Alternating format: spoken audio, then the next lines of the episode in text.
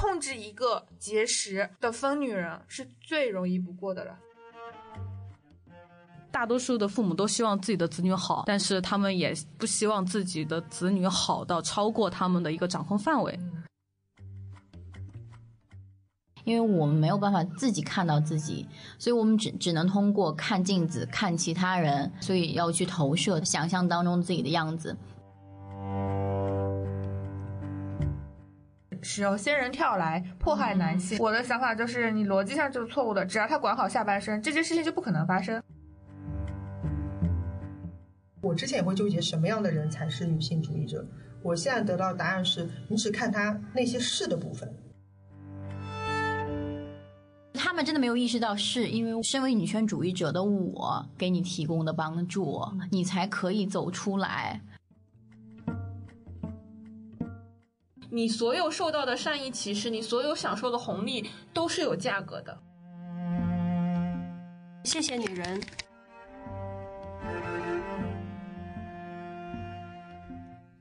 一二三，当当当当当当当。大家好，欢迎来到瞎玩，这是一档没事就想瞎聊着玩的播客节目。我是默默，我是大头。今天我们的主题是从零开始的女性主义，那么邀请了另一个播客 Sorry Not Sorry 一起来联合推出。那么下面有请 Sorry Not Sorry 的播主罗拉来为我们介绍一下。Hello，大家好，我是罗拉。我有一个自己的节目，名字叫做 Sorry Not Sorry，主要是聊女性主义和 LGBT 以及一些自我成长方面的内容。嗯，今天除了我们三个之外，还邀请了一些嘉宾。从我的左手边先介绍起，波仔。啊，大家好，我是波仔，一名女权主义者。啊，大家好，我是九九，一个普通人类。呃，大家好，我之前叫荔枝，就我我这个人，我其实不太会命名，我的每一个名字，我的所有名字都不是我自己取的，我不太会命名。然后，但我最近给自己尝试着取了一个新名字，叫毛春丽。毛是《飞天小女警》里面的毛毛，春丽是街头霸王的春丽。这两个角色我都很喜欢，然后希望大家也可以喜欢他们，谢谢。好，欢迎几位嘉宾。呃，我们今天这期节目其实是想围绕一本书，叫《从零开始的女性主义》，来分享一些大家的读后感。呃，这本书是在二零二一年由北京联合出版社出版，那作者是由日本社会学家上野千鹤子和日本漫画家田房勇子来共同著作完成的。上野千鹤子如果是有关注女性主义话题的话，可能会了解她之前也在中国出版过《厌女》和《父权制与资本主义》。那么这两本书可能相对来说是比较学术的，所以他也希望说能够出一本更加简易的、更加能够通俗让大家看懂的书。这里这本书里边也配合了田方勇子为他绘制了很多可爱的漫画。那这本书对于我们几位新进的女性主义者来说，其实还觉得挺有意思的，所以今天想坐在一起来分享一下。那首先想问一下大家，对于女性主义者这个身份，大家有什么感觉？我自己特别好奇的是，嗯，什么时候大家会能够坦然的向公众说出啊，我就是一个女性主义者？或者现在是不是在出柜这个身份的时候，还会觉得有些困扰啊、有些阻碍之类的？啊，就我个人而言的话，其实，嗯、我觉得是否向公众去说出我是女女性主义者这个身份的话，对我的个人来说并没有任何的影响或者是关联。我并不在乎别人怎么看我的。可能说，呃，我自己是不是女性主义，或者是说我自己什么程度、什么方向、以什么方式去执行这个道，呃，我的感觉它是会随着时间而流动的、变动的。所以说，我觉得个人也没有必要去向外面解释太多。但是如果说我当别人问到一个非常明确具体的问题，问我是否是女性主义者的话，我当然回答是 yes。嗯我跟九九经历就是感受也比较像，基本上属于被动承认的。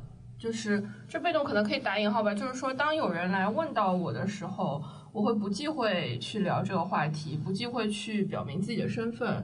但是如果说在一段对话中或者怎么相关问题中，我不会主动去抛出这个话题，因为可能一方面是觉得没有必要去向别人阐述这个立场和决定，呃，另一方呃身份，呃，另一方面呢是觉得可能从我表达的观点里或者可以传达出这样的信息的。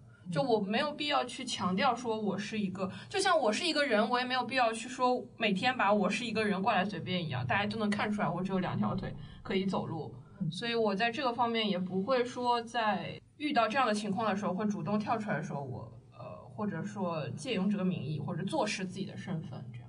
哦，我跟大家有点不一样，我是大概二十五岁以前一直是有女权行为的，但是没有接触到这个学术概念，不知道女性主义是什么，女权是什么。嗯，差不多二十五岁，嗯，开始接触一些相关的西方的一些书籍之后，才嗯知道这个概念对应上自己一些行为，就发现哦，原来我是一个女权主义者。嗯，正式就公开算是女权出柜的话，应该是大概。一七年左右，在办公室里有男生，你懂，上网冲浪就在那阴阳怪气网上的网络女权，我就直接对他说，我就是女权主义者，你觉得我跟网上那些人一样吗？他就闭麦了，然后从此都不敢正视我，就很怂。嗯嗯，从那次以后，我就很不管什么场合，可以说是大部分场合的话，就自我介绍的时候都会直接说出来。我觉得这没有什么，就先表明自己的态度是很好的。嗯哦，以及插播一下，上野千鹤子她其实国内还出了一本书，叫《一个人的老后》，最近有再版，叫《一个人最后的旅程》，就讲单身女性她老了之后应该怎么做啊，怎样的生活会减少一些，嗯，你想你不想结婚，想一直单身下去的女性，解决了一些困扰吧，或者是一些好奇的地方，还蛮推荐的。那我的话，我其实会很主动的去承认我是女权主义者，因为呃。就是我主动的情况下，都是我需要去筛选男性了，我才会去主动的去承认。嗯，就是在我刚来上海的前呃前几个月，我都会呃隐藏或者是我的表达在朋友圈里的都是非常岁月静好的，他们看不出来我任何关于不管是政治政治上还是呃在女权主义上的倾向。但是后来我约会太多了之后，我会发现。我怎么样才能让这些男性远离我的生活呢？那我就要去阐明我的立场。我是一个女权主义者，你不要再来靠近我了。我就是这样子。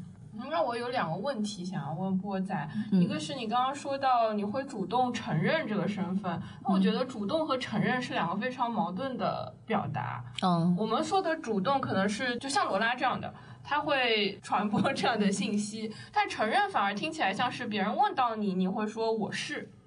所以我不大清楚你想表达的是，我属于两者都是，我会在朋友圈里去，呃，主动的去讲我是女权主义者，我的立场，呃，但是我和男性，尤其是顺性别直男的时候，我在和他们聊聊一些社会的话题的时候，他们会不由自主的去说，啊，网络那些女权怎么怎么样？我说我就是女权，我就是女权主义者，这这是一个承认的行为，承认的过程，嗯，我觉得波仔那个很棒，他就是把呃女性主义这个身份当成一个试金石一样，去测试每一个他想筛选的这个人。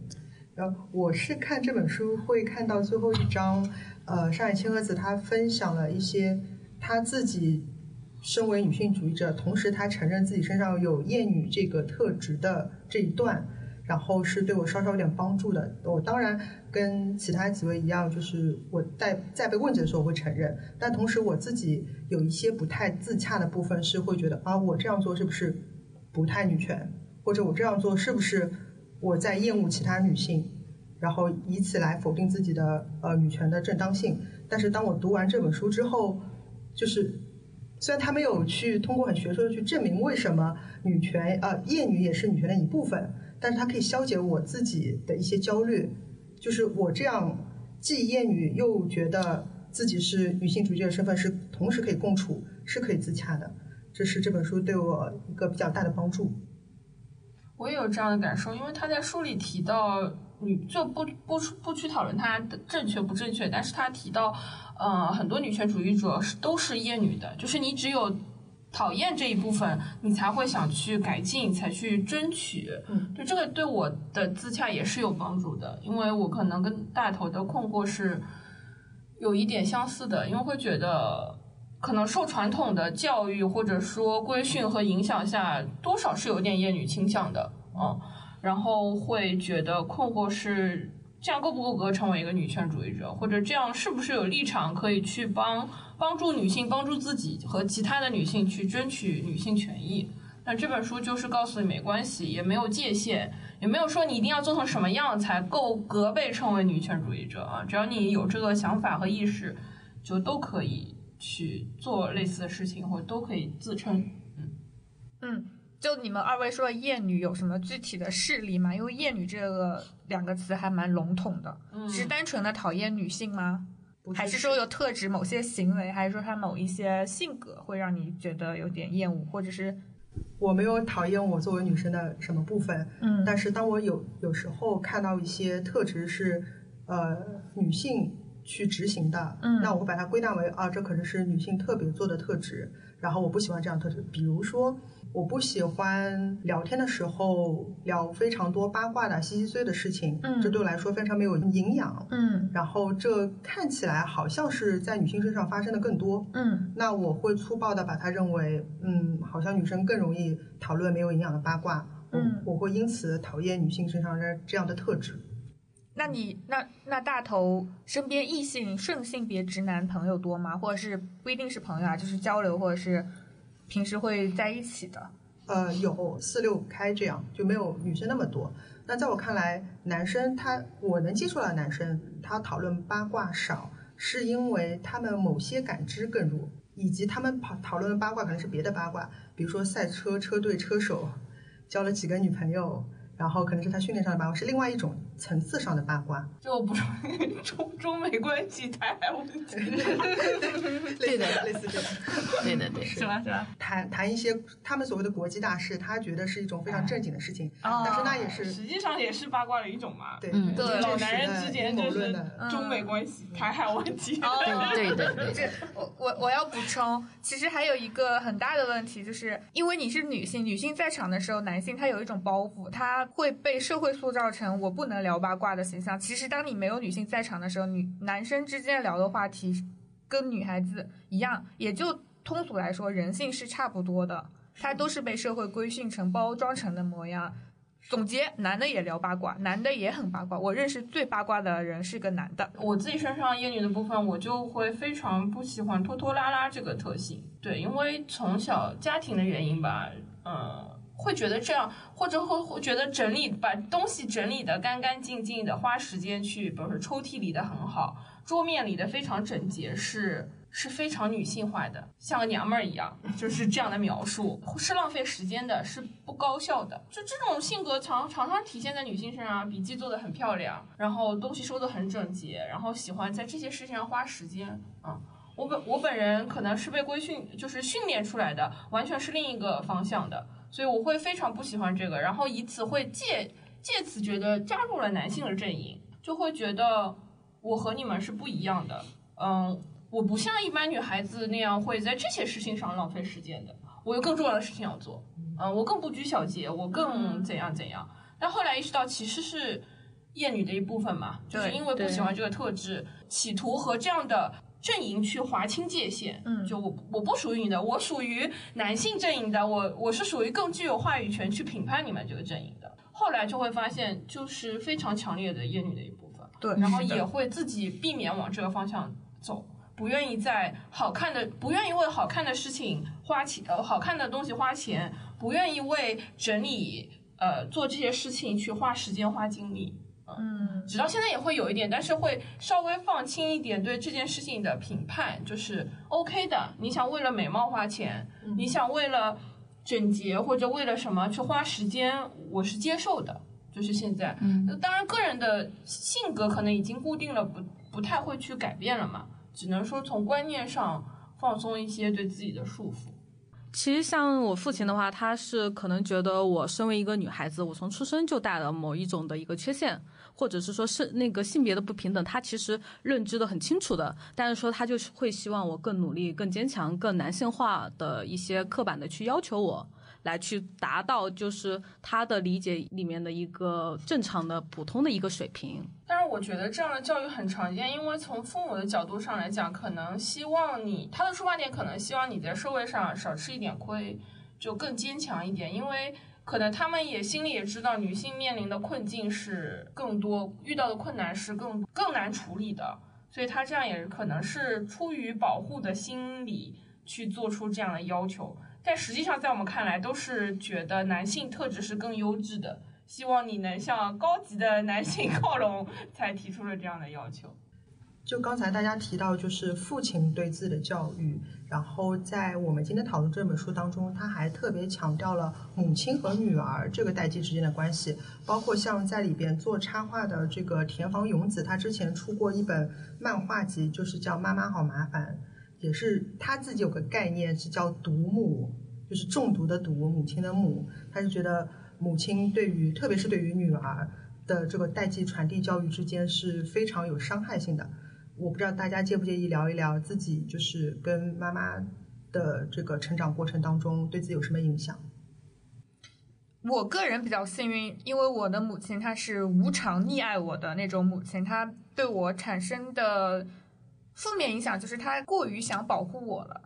除此以外我还 OK，但是我身边的朋友的话就有那种很典型的有毒气质母亲，她就是潜意识的。会对女儿产生竞争心理，因为同为女性，当女儿出生的时候，她夺走了原本属于母亲所受到的关注和光环。有些母亲她结婚生孩子的年纪还蛮小的，其实心智还没有成熟，她突然失去了关关爱，像这种在人心里都需要的东西，她会一些负面的情绪会产生。像母亲嫉妒女儿，这是很常见的事情，只是嗯，通俗上，因为大部分情况我们会把母亲这个身份神圣化。不大提及，实际上其实就还是两个人跟人之间的相处。身边有些人，他母亲就是经常会在爸爸不在的时候虐待他，可以说是虐待，精神上的虐待和身体上的虐待都会出现。还有一些属于那种把女儿当做是控制丈夫的手段，这种情况也很常见。但说到底，这个母亲本人也是男权社会的受害者。以前的话，我会很愤怒，但后来接触到女性。主义知识多一点之后，更多的是理解和同情，以及就是建议在受母亲迫害的女孩子，如果妈妈还能拯救的话，就尝试沟通，多沟通一点。如果实在救不了了，你妈妈已经变成了男权帮凶的话，那就离开吧，就没没有必要把自己神圣化。就大家都是普通人，改变不了环境，就改变自己。这个跟我的经历是完全完全吻合的。因为我现在就是逃离家庭，我前段时间还是就差一点拉黑我妈，因为她就是要求我工作之后要对她怎么怎么样。其实我我是非常能理解她的处境，因为呃，我爸作为一个非常底层的一个男性，然后同时我妈也是，就是一个非常普通的家庭，男权的社会对施就是施加他们施向他们身上的压力，他们没有办法释放，我爸会向我妈施压。我妈呢会向我来施压，然后还有一个非常非常废柴的儿子，就是一个很普通，就是就是一旦有一一点点的变故，就会这个家会完全支离破碎的那那种状态。所以我毕业之后就马上逃到广州，然后现在又来上海，他们完全不知道，我也不建议他们。呃，虽然不介意他们知道，但是我还是不想主动跟他们提起来。然后他们以为我就在。家乡的那个省会的城市工作，然后到现在都依然是这么认为的。然后我对于我父母的我们我们相处的状态就是三不原则，就是不沟通、不对抗、不合作。因为我实在是没有办法和他们为伍了。我理解他们，我们是同病相怜的，在这个男权的社会里面，但是我真的没有办法帮他们，因为就是每次讲话我都会情绪非常激动，我是很应激的。我没办法这样救他们，所以我只能逃出来。其实我觉得，就是我的家庭，包括我的母亲啊，跟刚刚奥瑞讲的，其实在一个综合点，就非常有意思啊。我们的人生，呃，我从小到大，我我对他们的感受，就是因为嗯，生活生存就耗费他们太多精力，以至于就是他们不会就是耗费像嗯传统一样的那种爱。我从小到大就没有很浓厚的感受到他们对我的爱。就他们对我的爱的话，也比较的一些现实，比如说周末的时候，他们有空的时候，我我的母亲就会问我想吃什么，今天想吃什么，做一顿好吃的，这就是他们能表达，就是在忙里抽闲的时候，就唯一能给予我的，就基本上周末上午，呃，他留给我的时间就去去买好吃的，然后给我做顿饭，下午，然后他就打麻将，对。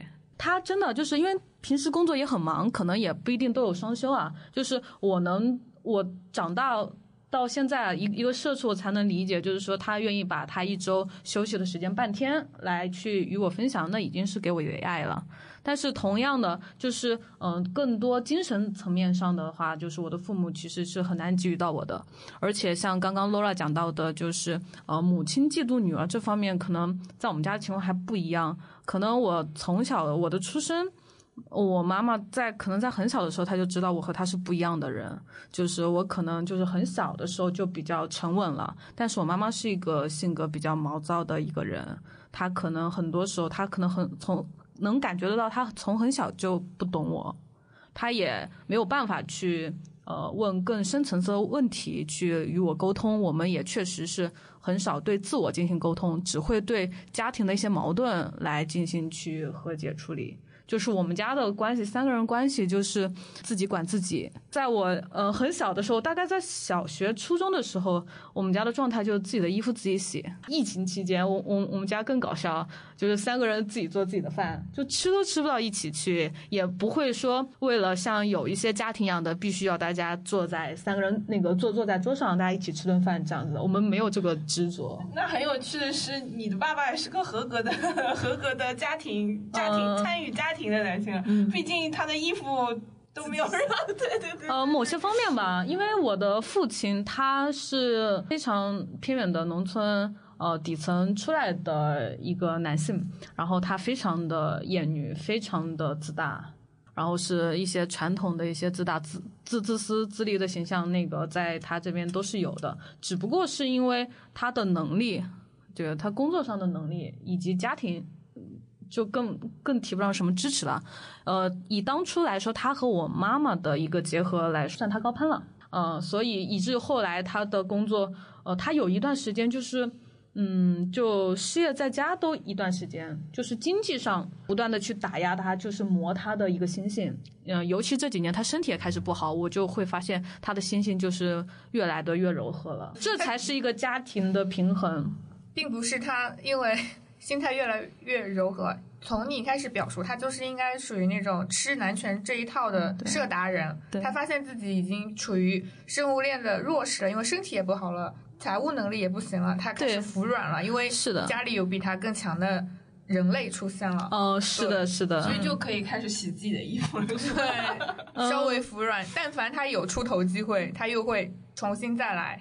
呃，他其实对就是做家务啊，就是洗衣服、呃做饭这点其实还好，因为嗯他有一点洁癖。对我刚也说过，我我妈的性格是非常风风火火的一个性格，她也觉得我妈洗不干净她的衬衫。嗯，对。然后平时一些就是家务的话，她也会做。就是用我妈的原话，这句话从我小的时候，每次吵架，就我们俩单独相处，基本上他们俩吵架的话，呃，我就会找时间和我妈去散散步聊天，因为我确实是会更多的关心女性的。然后她都会说说。要不是你爸没有能力，哦，他肯定逼着我去生好几个孩子，直到生到男孩为止。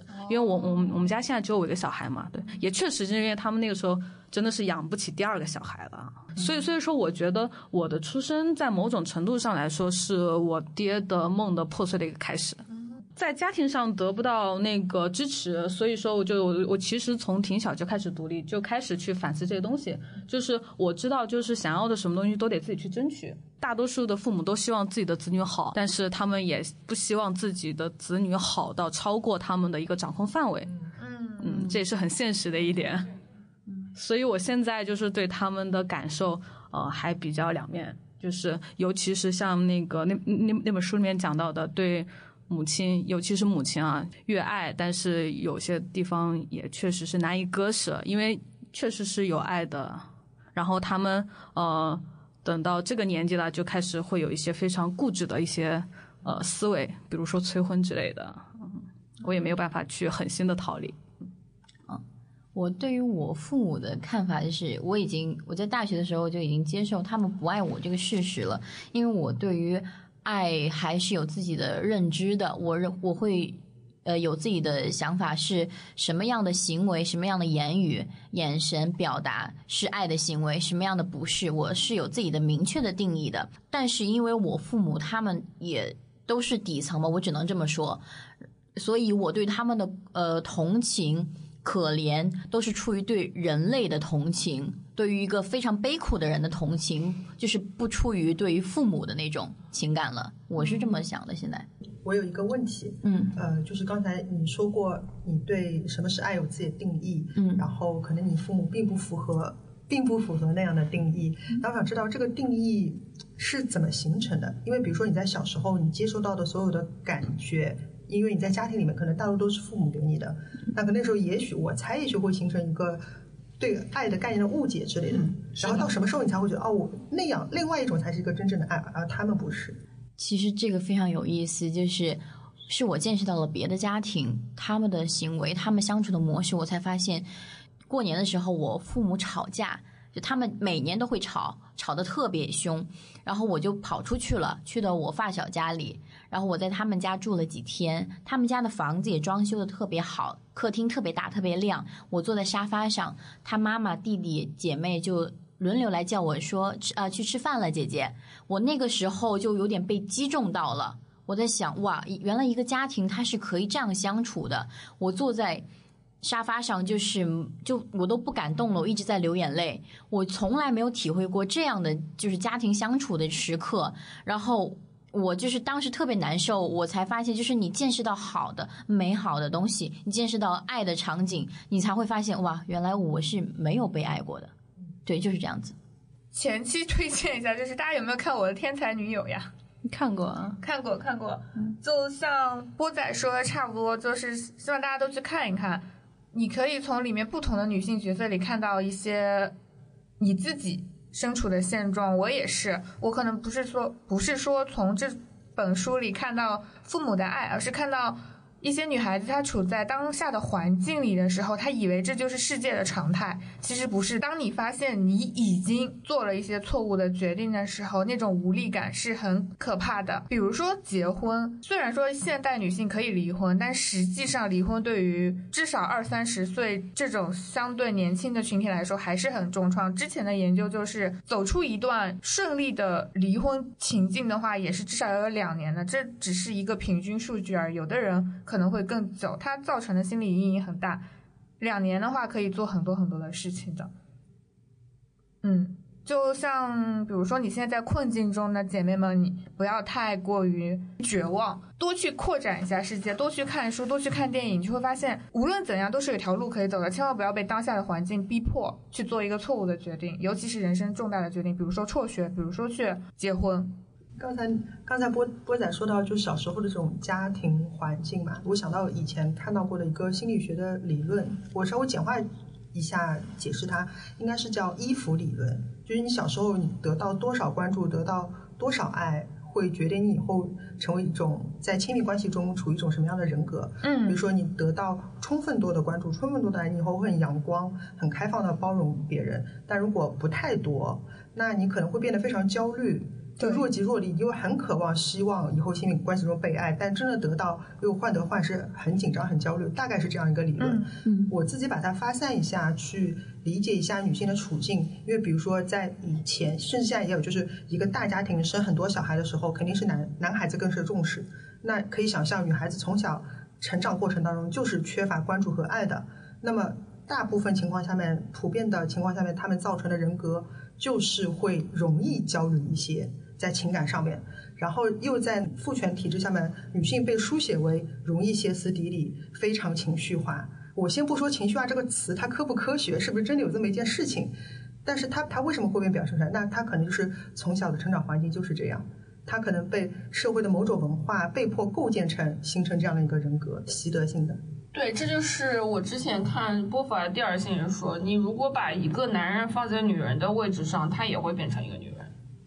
是因为女人是被社会构建成的。当你不在家庭里可能不那么被关注的时候，呃，即便你是个男孩子，你如果经历了女生所经历的这一切，你的性格可能也会变得所谓情绪化，呃，或者是歇斯容易歇斯底里。呃其实刚刚大头和默默都讲的歇斯底里这个词哦，我觉得这个词就是现在广义上来说，感觉就是为了女女女性而量身定制一样。对对，但是我觉得它其实不然。我个人感觉就是歇斯底里这个词，它其实是没有伤害他人的意思，它其实是由自身出发的一个情绪一个状态。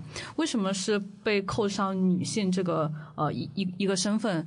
我觉得还是因为，就是男性歇斯底里起来的话，他都是暴力了，他都是各种程度、不同程度上的暴力，他是有那个伤害他人的这么一个特质的。哎，说到歇斯底里，就是前两天好像看了一本书还是文章，说有一种病症，以前有一种病症，好像多少是十八、十九世纪欧洲有一种病症叫歇斯底里症，就是这个病的来源是因为女性的性欲得不到满足。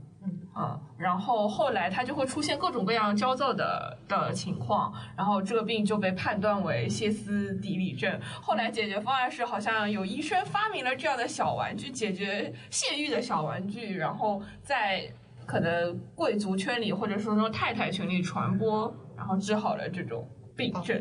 我看到的版本是有歇斯。底里病的女女士去求医，然后医生通过 fingering 就指交让她达到性高潮来解决这个病症。所以 哇，好有趣。其实也说明了男不行。十八世纪就立正了。天，就是原来就是那么是，就是过了那么几个世纪，就是。还男的还是依然那么不行。过了那么几个世纪，男的仍然认识不到自己不行。哦，这个是女生啊难辞其咎。当然了，本质上还是社会的原因啦，也跟女孩子没有关系。因为从女生出生那一刻起，就不断的被教导着你要招人喜欢。你不要被人讨厌，被人这个人是谁呢？当然是指男性啦。一些调查调研，不管中西啊，就是那种假装高潮的，就男性事后就会问我行我大不大，你爽不爽？就你刚才有没有嗨？就这种弱智提问，基本上百分之九十九的女性都会。说善意的谎言导致她们 ego 无限的大，你知道吗？对，那为什么呢？因为还是整体社会规训把女孩子规训成这样的嘛。尤其在性爱方面，也不能有完全的，比如说自我意识、自我主张。首先到荡妇羞辱这个方面，你你们应该懂得。然后还有各种讨好型啊，或者是怎样，就各种就把女孩子规训成一个要把男生当。婴儿一样哄着的，没有。我觉得那个不光对女性的那个禁锢，不光是在性格上、那个行为上，并且他们有一种禁欲的感觉，他们希望女生。呃，有一个是一个禁欲的圣母的一个形象来去拯救男性的这么一个。知道的越少越纯洁。对对对，所以说都二十一世纪了，都二零二二年了，然后仍然是我身边啊，我身边仍仍然会有女性的朋友，然后再去讨论呃婚前性行为这个事情。婚前性行为，我觉得。天哪，真的是太 说婚前这两个字，对，因为也确实是我的朋友，我一方面觉得非常的难过，一方面也没有办法用比较开放的一些呃想法去引导他，因为他所受到的这个困扰肯定是不光是他自身，是家庭双方家庭，包括我觉得可能还有一部分是双方亲密关系之间也会有这样的一个压迫，因为整个社会。上就是这样的吗？这位嘉宾是几几年？九四年的。哦，九九四年还这样？呃，对，九四年才是谈婚论嫁的黄金年龄段。黄金年龄段。对，真的真的。天哪，我以为这种故事发生在七零或八零的女性身上会多一点。对，婚前性行为的那种怎么说？讳莫如深吗？还是什么？不是讳莫如深，是追求吧？追求。就呃，就是呃呃，对。要把宝贵的初夜留给老公这件事的追求，天呐，救命啊！对，救命！对，描述出来就很救命了。对啊，我觉得有这种行为很大一部分原因就是那男的不行，他知道自己不行，所以先先骗到手再说。还有男的知道自己不行的，对自己不自信吗？不是因为，比如说网上都传，比如说人家的阴茎二十公分，一量自己五公分，非常直观了，非常直。其实我我是觉得男性他什么都知道，但是他绝对不会跟你讲的，或者是呃，包括我之前 认识一个绿帽奴，他就会不断的跟我聊天的时候，所有的话题都是问他，呃，他打不打？他 O 不 OK？有没有爽？有没有高潮？我我因为他是绿毛奴，所以我就不断的羞辱他。我就我就觉得，嗯，我我对抗男性的一个方式又又又有了一个体现，又会说，哦，不大，也就是只能排第多少名，然后我根本就没有爽，我只有在面对这个是这这个男性的身份的时候，因为他就本性就很喜喜欢被羞辱，所以我才是满足了他的需求。好的，对的我一个提问是，能解释一能定义一下绿帽奴吗？就是他非常的喜欢被绿吧。如果他有女朋友的话，他会很喜欢女朋友跟别人做爱，然后分享性经历，甚至他可以在场旁观，就是这样子的。哦，一种性癖。对的，对的。然后也很喜欢被羞辱，但是关于性能力上的羞辱呢，就是他可能呃也没有那么接受，但是只要羞辱他的话，还是可以的。关键消息都会屏蔽。对的，性癖在这儿，但是他精准的绕过了那方面。对的，对的。我现在才发现，就是你做 S 还挺爽的，就你控制别人、命令别人、羞辱别人，真的很爽。就是权力啊，就和性欲、性欲一样，就是都是春药那种感觉。在我来说就是这样子。其实我也是发现，我到现在都没有遇到过一个合格的男 S，是因为他们就是就想要掌控别人，想要泄欲而已，根本就没有什么 SM 那种礼仪在。那种 SM 有基本知情同意，对的，要商量，以及事后还要交流。对的，对的，复盘，对啊，复盘的。比如说刚才哪里做的伤害到你了，或者怎样的。对对对，所以我现在基本上没有遇到。我觉得 S 应该是很难的，就是提供服务的一方。对，是的，S 其实是你如果单纯只是想掌控，只是想，你是没有办法做到这些事情的。那就是暴力，那是犯罪。我突然想到，就是说到那个歇斯底里专属于女性嘛。我最近看那本书叫 Word Slut，就是我也不知道中文怎么翻译比较好，就是 Word 就是那个语言呃那个词语的 Word，Slut 就是骂人的那个荡妇的 Slut，它它就是说在西方英语语境下一些单词专属于女性，其实它以前并不是，嗯，或者一些词语它就是一些中性的词，比如说 bossy，比如说 bitch，像 bitch 的话一般。大家都已经是通识了嘛，就是骂骂一个人的时候会用到这个，呃，特指一般都特指女性嘛，婊子之类的。然后那种 bossy 就是指一个女性，她性格强势，但是你会，但是你 boss 这个词它就是一个很好的词啊，对不对？嗯，霸道总裁多好，但是为什么放在女性身上，她就是一个特别强势、霸道的、不讲理的女性呢？就还蛮有意思的，在中文语境下。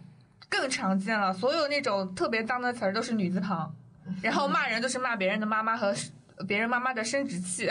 呃，还有人跟我说男女平等，中国人呃中国女性地位很高的时候，我就觉得啊，那你把你的国骂改一改。但有个词我听到一直挺生气，就是雌竞那个词。哦，雌竞，动物界有雄竞，然后发展到。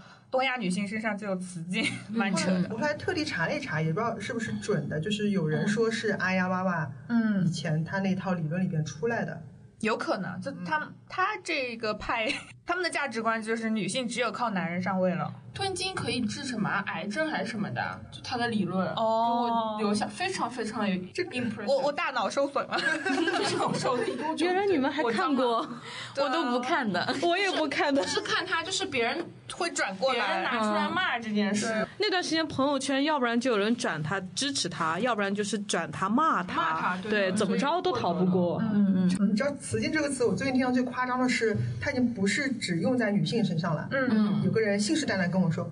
你知道吧？就是现在企业竞争啊，就分雌性和雄性。好，大意是说，如果这个企业它财资雄厚，或者是它真的很有实力，它是雄竞；如果它就是靠呃勾心斗角。人脉关系，比如上面有人打点的很好，这方面的就是雌竞。其实就是把好的东西都归为雄性、男性化的。就像以前，嗯，程序员就是一开始写程序的都是小姑娘，因为这个事儿不挣钱又苦。等到这个事情开始有红利好吃了，男性就说你们这些女的逻辑不行。现在程序员就是当女程序员就是当个程序员鼓励师啊，你在旁边鼓鼓掌就可以了。所以就是他们会抢夺，因为他们属。属于有话语权的这一方，他们会把有利的东西都抢走。所以你看，财财资雄厚这种全是优点的东西，它就是雄竞。嗯，所以如果只靠这种不光彩的手段，什么人缘啊之类的，那就是雌竞。嗯，像我职场中也是，就是我哪怕做了管理层那种行政事务，还是会不由自主的让我去负责。当然，男性会给你戴高帽子，他说因为你做得好才让你做，其实不是的，这是一种歧视，他就认为女性该去做这种服务型的工作。嗯嗯，嗯，其实这还是职场上的一个非常心机的一个做法，就是啊，你做得好，那以后都由你来做吧。对，或者他就会给你先立一个包袱，女性擅长做这个，就好像说女性天生适合当妈妈一样的我。非常讨厌，我也经常受到这样的冲击，因为我们程序员群体里大多数都不大不善言辞，但是我是性格上和能力上都比较偏向于沟通的这样一个人。他们会把明明是我个人的能力，会归结为因为你是女生会更懂。会更会沟通一些，更会跟人家说话一些，你的语言能力也更强一些，就是都归归结为因为你是个女的啊。但我觉得这是我个人能力和我的性别是没有关系的。对的，对的，我可以做任何事情，但是你不能做。就像就说，哎呀，你可能英语会稍微好一点，就是因为我自己努力的结果啊，并不是因为我是一个女生，所以我就是一直较这个劲，你知道吗？我本科是学物理的，后来又干了这个行业，就感觉一直在跟这些刻板印象较劲，但是我实际上干的并不好。就我发现我擅长的还是就是沟通这件事，给我自己带来很大的困扰。你一方面想去说，不是所有女性都很擅长沟通，都不擅长理科的，自己也想去反抗这件事。但是到头来，因为可能我的技能点就点在这些，就点在这些上面，就也挺无奈的。那默默是一个沟通能力强的程序员，这不一样的。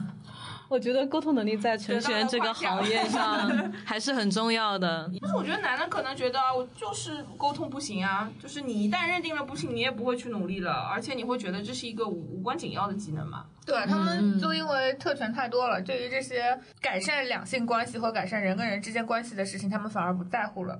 不在乎反正我过得很爽，然后女的沟通不了，就算了呗，我也不想跟他沟通，嗯跟我的兄弟会们玩的好就可以了。对的，对的。对，底层还是就厌女嘛，歧视。嗯，所以他们工作中容易反攻吗？呃 我有个问题很想问大家，因为说到了生活当中的歧视嘛，就我很想，嗯，想问一下大家，如果你生活当中真的遇到了，就是你当下会怎么反应？这点对我个人来说非常难，因为我是个 social 能量值非常低的人。哦就是我如果当面碰到这种情况，我会非常生气，但是我面上可能是冻住的，就是我希望我能够及时的给他一个打击，让他卡在那边。哦，这个我觉得可能波仔比较有实战经验，你有没有什么比较优优秀的案例可以跟我们分享一下？被歧视的话，就是如果现实当中的话，我其实对方如果是男性，我可很大程度上我做不出什么反击，言语上都不敢，是真的不敢。然后如果是网络上的话，那我可能就随意的反驳，或者是就直接删掉、拉黑啊，或者是呃嘲讽啊。主主要还是因为嗯，我在现实中真的不敢和男性做对抗的。哦不哦，敢是出于什么原因？呃，就是他们他们的存在就是让我感觉到恐惧，我怕他我说完反对的话，他就下一秒拳头就挥上来了，这是根深蒂固的一个想法。关于这个问题的话，其实，呃，我如果说在现实生活中我本人遇到歧视的话，我完全不 care，因为我其实是一个不会呃被我不在意的人去伤害的一个人，无论他是歧视也好，然后各各各种也好，其实完完全是就没有什么，嗯，对我来说个人来说没有没有什么影响。但是说如果对方攻击的对象是我的朋友的话，包括是可能一些就是女性同事，我我我就会是这个人在我心里的程度做出不同程度的反击。因为，嗯、就是阴阳怪气这个事儿，其实我也挺擅长的，只是懒得去，呃，跟一些那个其他人去去动这个脑子而已。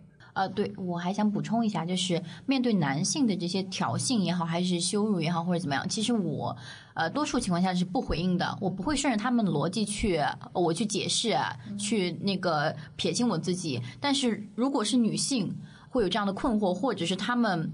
呃，言语行为都会表现出厌女的倾向，或者他们自己就很困扰。我是一定会做出行动的，我一定会，不管是提供情绪上的价值，还是提供其他的帮助，我都会去做的。但是男性的话，我真的不在乎。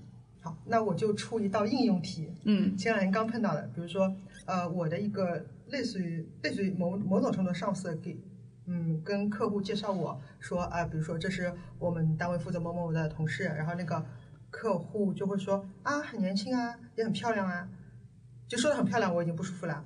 然后呃，介绍的那位上司就说，漂不漂亮跟你也没关系，这这两个都是中年中高龄男士啊，对不对？嗯漂不漂亮跟你没关系，就第二句又会加重了我不舒服的情绪，但是整个过程是非常短的，而且说完这句后他就就分头就去做别的事情了。嗯，那如果是这样一个情况，就是你们会做出什么动作吗？如果是我的话，我就会说谢谢夸奖，确实挺漂亮的，业务能力还挺强的。呃，你知道他们就是攻击你的点，其实不是在漂亮，而而且而是在漂不漂亮跟你没有关系。他们就觉得女性合作方她可能是一个资源，对他们带有审视的这么一个眼光。但是你你知道这点的话，完全可以就是说把这个点落在漂亮上。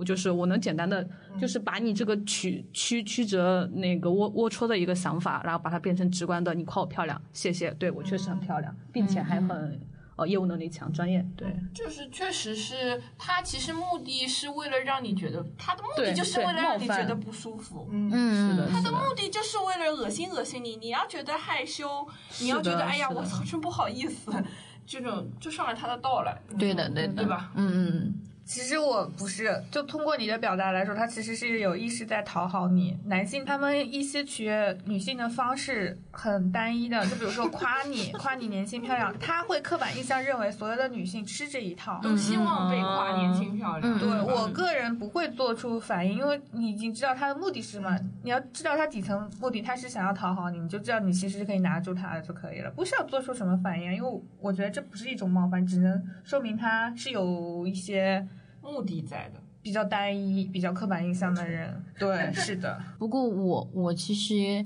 啊还是有一点觉得被冒犯的想法，因为我会觉得他就是在凝视，我就把我对当做一个对新的课题，的就是你需要去具备一些漂亮啊、性感啊、可爱的一些标签在。嗯，包括我之前跟一个男的约会，他他一直在夸我说，我说你可不可以不要把每句话的开头都是你你来开头。你把焦点或者话题的关注点放在其他的事情上，不管你聊什么，你聊什么国家大事都没关系的，你不要一直说哦，你是一个怎么样的人，你是一个你你你，就我会觉得很不舒服。然后他当时就很很非常震惊，他说啊，我在夸你啊，就这样的反应。哦，对啊，男性自大，他认为所有的女性都想要得到男性的夸奖，得到男性的认可才是女性最大的价值体现。嗯，对，拉倒吧。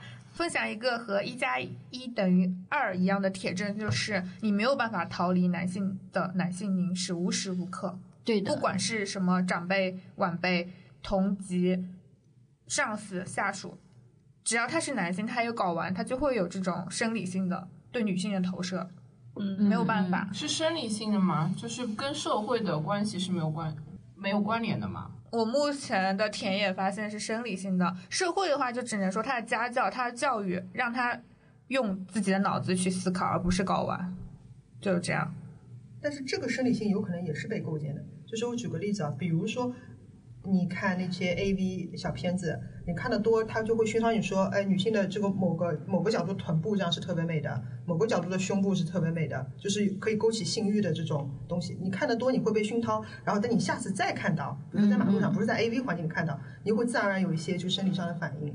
身边男生不是这样反应的，其实他们各自的审美或性癖，或者是投射性欲望的形象不一样，反倒是一些消费主义啊，或者是大众流媒体，会塑造成一个女性，比如说大胸、大屁股、S 型，这样才是性感的。其实不是，有的人他说我就是喜欢平胸啊，诸如此类，反倒是女性会被这种东西洗脑，让自己成为那样的人。嗯嗯这可能涉及到两性层面多一点，但关于对女性进行凝视是不是纯生理性的，抛开是不是女性，就是说 gay 来说吧，他们自己也承认，他们交往来说其实就是走屌不是走心，就、嗯也就是说男性雄性可能大部分是这样子的。嗯所以我之前一直看到过有人就是对对抗男性凝视方式，就是女性也凝视啊，嗯，大家就放开讨论这几个男朋友、前任之间的生殖器的大小啊、持久程度啊，公开讨论啊。嗯，就是你看，哎，你这个人人长得这么啊猥琐，一定鸡鸡很小吧？嗯 嗯，就是从女性角度去做一些反抗，因为对男性会说，哎，你看你胸很大啊，你一定活很好吧？嗯或者说这种，就是你对抗他的方式不是消除他，而是让凝视的人也处在被凝视的状态下。对嗯对对对我很赞同，嗯因为你可以看到外貌焦虑的男性比例非常少，gay 和女生顺性别直女相当的多。对的为什么呢？因为他们都是对凝视的客被凝视的客体，顺性别弯女也会存在这种困扰啊。嗯，我说的是比例，相当部分的比例，像嗯有些女的有一些弯的 T 啊什么的，他就身上有那种被男男性的思维洗脑了，他认为我只要有钱、有地位，我女朋友就是很漂亮、阳光美少女，我就我就只要无限任由自己随便变丑，就是因为你懂的，他就会变成男性的那种思维。嗯嗯，我觉得这个东西是相互驯化驯化的吧。就像刚刚讲到的，就是呃，男性刻板印象就会喜欢女女性，就是身材，然后怎么样塑塑造成什么样的人，包括是，其实反倒是女性更多，他认为男性喜欢这样的自己。对，因为就是呃，他感觉这种这样的人会更受欢迎，他想让自己变得欢迎，想要自己去呃，以接住更大的一个可能，所以就会去往这这这个方面去塑造。我最近看了一本书，就是那个《时尚的迷宫》，它是在讲人和自己身体的关系嘛。然后它就讲的是，因为你人看到自己的眼睛啊、嘴巴，所以你在看到你你只有在看到镜子或者看到别人的时候，你才会想象到自己的样子。那，所以我在想，凝视这个行为是不是每其实每个人是不是都会有，生来就存在？因为我们没有办法自己看到自己，所以我们只只能通过看镜子、看其他人，所以要去投射想象当中自己的样子。呃，但是就是因为社会的原因，就是男性才会被就是教导或者是引导的要。就是把女性作为性的客体，那女性就是被规训的，你你不能去主动的去怎么怎么样，所以我会觉得我现在对应的方式就是反反抗的方式，就是不断的凝视他们，就是包括很多人跟我刚认识的时候，他们非常密集的去询问我的个人的情况，你叫什么，住在哪里，有没有男朋友，你甚至是就是过分一点，他会问你你做过几次，怎么怎么样的。我的方式就是他们问什么我就答什么，我没有特别感觉到冒犯，我会觉得哦，你这个人的水平也就到这里了，很低级的一个人。然后他们有的时候问多了，然后就看到我好像很被动。他们会问你有没有什么想要了解我问我的，我说我没有什么，我对一块石头不太感兴趣。我我会在这样的心理上就是去反击他们，我会觉得我我根本就不在乎你，你你问什么我就你要什么我就给你什么，我就看看你到底就是你的水平或者你的。界限到到底在哪里？最后我问来问去，发现，嗯，也不过是一个这样的人。我鼓励女孩子们就不要老对自己容貌苛刻了，多对男性进行一些批评，太包容不行的呀，真的。我不得不说默默一个精彩的事情。嗯你们知道有个叫西桃的女性社群吗？嗯嗯嗯我知道，我上次去参加那个他们做一个定格动画的培训班，然后最后做交作品一个典典礼上面，默默就来了，嗯然后大家有一些讨论，就讨论是容貌焦虑吧，是的，就是讲个的。整容啊、整形啊什么，默默就站起来发言。我说为什么不能对男性也哥哥呢？比如说你到了中年就不应该秃头，不应该有啤酒肚，就是只会对女性说你到了三十多岁有皱纹，然后什么胖或者怎么样的，就大家会一起互相伤害吧。就是你头怎么秃了，你肚子怎么大了，你怎么长得这么矮？为什么性能力不行了，持久度也不行了，断崖式下降之类的。嗯嗯嗯如果不能和平的共处下去，那就互相伤害吧。嗯，嗯，对对对这也是我现实生活中跟男性有争执的 一个但是我觉得手段。到理论上来讲是有道理的，因为人是经验型动物嘛，他没有体会过的事情，他是没有办法理解的。嗯嗯你没有经历过被凝视，你永远不知道被凝视是什么感觉。嗯嗯，对，没有害怕别人冒犯你或者欺负你，你是永远不会体会到那种恐惧的。嗯对，书里也提到这个部分。对，为什么男有女性主义意识的男性那么少？因为他们既得利益者，他不需要向下兼容，他不需要去体会在他之下的人的难处。嗯，共情共情能力是非常稀少的。我以前以为是人人都有，然后可能男性被规训的阉割了，实际上不是的。共情这种能力是也不是人人都有的，但是社会就会普遍认为女性就是同情心高一点的，更更容易共情的。其实这嗯都是一种算是给你戴高帽子的绑架。嗯嗯就其实我你一旦变成了泼妇，他就开始 judge 你了。嗯，我越来越觉得人和人之间的差别差别。就是是远大于性别之间的差别的，嗯嗯就是说，就像这个是这个水平，其实是每个人会有高低，并不因为你的性别而而转移。嗯就男性也有共情能力比较强的，女性也有共情能力比较弱的人。对，嗯就你正好提到人不应该以性别来区分嘛，嗯这其实已经属于第四波女性主义现在在探讨的话题。但是中国国内的女性主义就还蛮搞笑的，因为我上网不算多，嗯偶尔看一下就是那种。极端女权、田园女权，现在还有一个平权仙子之间的纷争，然后不是这三波有什么区别？没没有，我以为我们是按照像西方那样的路径走，后来发现我们不是的，因为我们可能在西方在开始的时候，我们还在你懂，就是嗯一些历史原因。嗯，我觉得中国应该是民国短暂的出现了一下，然后直到后来大概差不多，第四届世博会在北京开的时候，那是大概是多久？九零年出头，八十末九零。哦，对对对对，我我也是这么觉得。我们大概是中国的话，大概是一九八零后开始逐渐抬头的，之前短暂的出现过。所以呢，那个一九八零年对标西方的话，已经他们已经进行第三波了。我们可能还是说什么，因为一些历史原因啊，嗯，妇女半边天之类的，那也是因为政治取向嘛。对，那也是因为需求。对对对，所以我们我现在一般别人跟我提的时候，什么女性主义是西方的东西，不适合我们国情，其实是中立的。他说的其实也对，我们不能完全的照搬别人的路径，但是我们我们奋起直追了，因为感谢互联网，真的是感谢互联网，感谢独生子女政策，让我们受到了教育。现在就是混合，就还蛮搞笑的，我觉得，就是像阿丫娃娃，绝对是属于那种第二波。我那天看叫《美国夫人》吧，那个美剧，嗯对对对然后对对对里面有一个非常保守派的，就是他自己觉得他是站在女性主义对面的，但是他个人的行为是非常，嗯在当时是非常牛，就很像阿亚娃娃，就是他觉得他是在对立面的，但是他表现出来的非常阿雅娃。因为阿雅娃不就是在对立面吗？不是，他的对立面是指那些争取选举权、争取参政权的那些，OK，那个年代下属于极端的。因为当时在美国，女性她是依附在，比如说妻子都是依附在丈夫嗯底下的，嗯嗯就他们没有工作，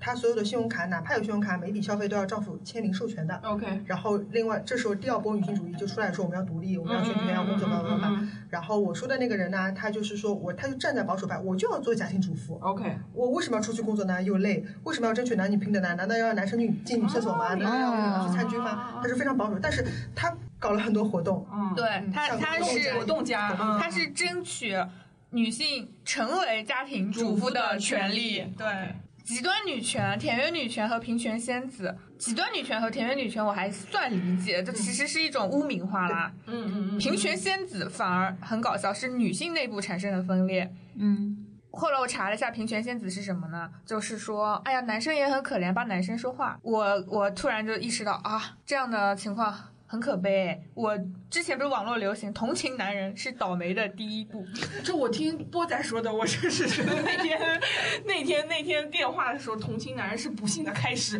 对我觉得把这句话打出来贴在墙上，你知道吗？就是那个崔娃，知道吗？他之前写过那个自传，我总结出来的一个就是鸡蛋跟石头，你要站在哪一边呢？你肯定要站在鸡蛋那一边，不要大脑误认为你自己是石头，不是的，其实我们都是鸡蛋，我们要站在鸡蛋那边，我们是弱势。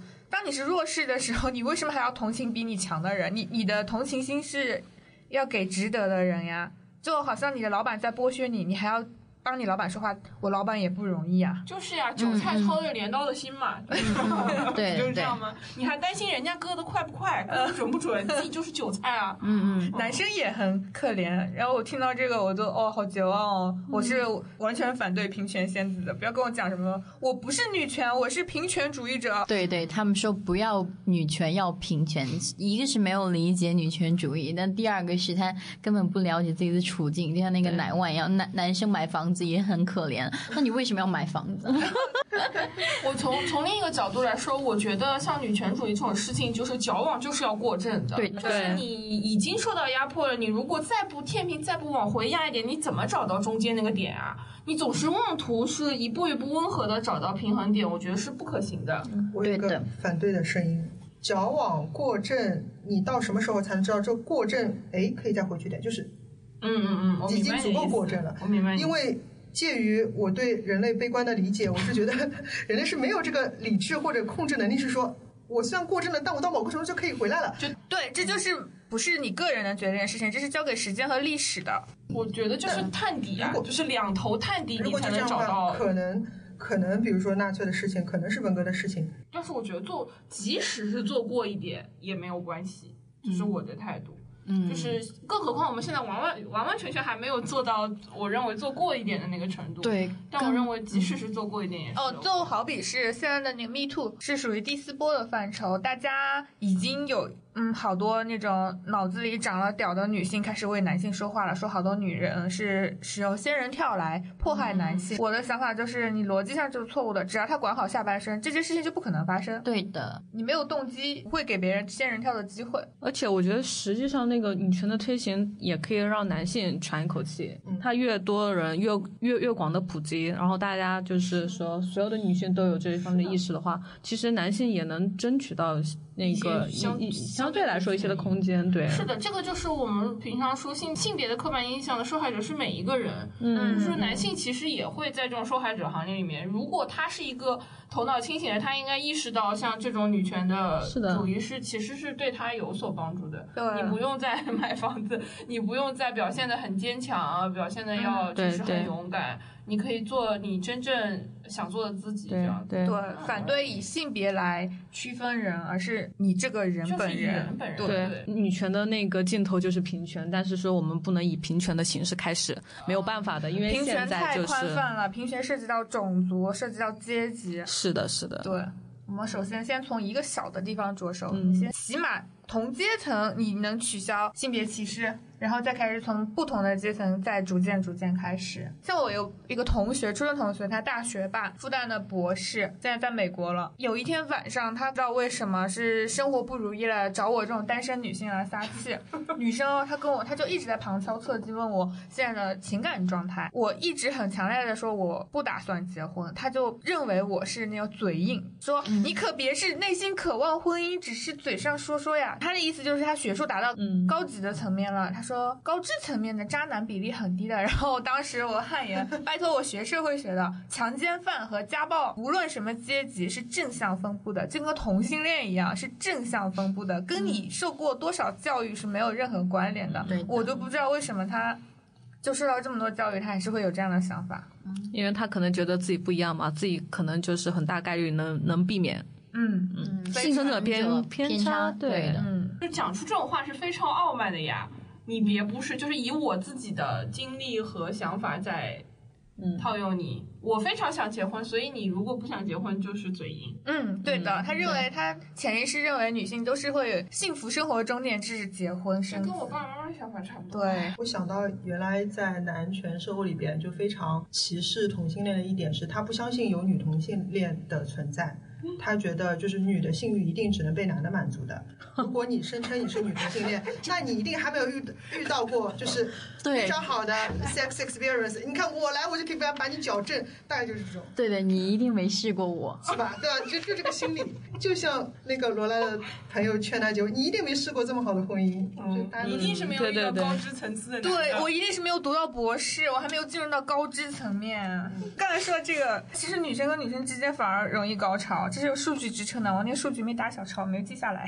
嗯，对，而且而且男孩子孤独的蛮多的，经常有，因为我专业限制，就好多男的那种事业上啊、工作上啊，或者家庭婚姻上，就来白嫖我的那些专业知识。嗯，对，然后有的时候看看情分，如果他能给我资源互换，我就陪他聊一聊，然后你就会发现他们好脆弱哦，真好脆弱啊。对的，是因为增长环境里不用接触什么有冲击的事情啊，嗯，不用和家庭对抗啊，因为家庭对，比如说家庭对他的要求就是稳定的工作啊，找个女的结婚，对吧？反观一个女性，你如果有一点自我意识的话，家里让你结婚你不想结，家里让你生小孩你不想生，你一定是有一个冲突的嗯解决问题、解决矛盾的过程。这个过程其实就是给你的经历啊，嗯，你就，会在遇下一次遇到困难的时候，你有斗争经验，你有，但是男性是没有这样体验的，一点点事情可能会觉得很大了，就是我无法接受了，对以及他。都是在被别人捧着，重男轻女的环境，男权社会。对，我嗯，对的我，们男子汉就是牛逼。我我其实有这种感想是，因为我自从接触了女权主义之后，也包括我先前的一些对于人的那种呃，就是就是我可能说的夸张一点是悲悯的那种情怀，我会很想要，就是我在乎的人，我喜欢的人，我会给他们非常多的情绪的支持，但是呃。就是我由于接触了女权主义之后，我这种支持是更加的坚定了。但是很多男性，我之前认识过的，他们都非常厌恶的女权主义者，或者厌恶这些东西，可能是因为他们遇到的事情自己真的没有办法逾越了，所以我还是会给他们提供支持。嗯，可能那个男生真的很好看，一定要先进去。但是他们真的没有意识到，是因为身为女权主义者的我给你提供的帮助，你才可以走出来。我可能有点夸大我自己的作用了，但是他们是没有意识到他是受惠于女权主义的。嗯，是的，你没有夸大你的作用。社会学有那个研究，伴侣如果是女性主义者的话，其实亲密关系相对质量会比那些传统刻板印象的异性恋相处关系高很多，幸福质量以及。嗯，不仅仅你是女权主义者吧，男性他会下意识的就把男女性当做一个情感宣泄垃圾桶，他们就已经给女性定了这种定义了，你就是要成为我的心灵港湾的。嗯嗯，男生跟男生之间都是聊的那种废话、猪话。扯天扯地的，嗯嗯，真的，我见太多了。每一次我就在那里满头汗。我在你们聊什么猪话？如果没有女性在场，他们就开始聊女生，聊他们 性能力。当然，这都是吹嘘了。对，吹牛，对，不是聊了，是吹牛了。反倒他们从来不会走心，不会说聊一聊啊，我最近的人生困境啊，或者是我最近心灵一些遇到的小迷雾，他们不会，他们把这种能力都剥夺了，并且要从女性身上汲取能量。我现在方案就是以后再找你，先把支付宝二维码给他，让给你打钱。我现在不能被白嫖。对，我现在就是这样的想法。你你要约我出去玩，就是 OK 的。我我现在都基本都上加加上一句，就是他们问你你去 Live House 吗？你去哪个餐厅吗？你去哪个咖啡馆吗？我说有人请我我就去，没人请的话我不去。然后很多男生他的回应就是啊，那我先不叫你了。是，嗯，前几天发生的，那我就这就涉及到我之前跟朋友聊的，就是女权主义者一定要 A A 吗？不要不要，我坚决不要。哦，跟男人啊，跟约会对象啊，对，我坚决要他们请我。多仔是约会对象付钱，你们呢？啊，我基本上没有男性朋友啊，当然 A A。然后关系很好的朋友，就是也不在乎谁掏钱这个事儿了。哦，嗯，我是坚持 A A 的，嗯，无论什么对象，嗯。我我也 A 的，除了这个男的我非常讨厌，他不得不吃饭，那就让他出钱。就是这个这个不是他出钱请你吃饭，是一点心理上的 损伤弥补。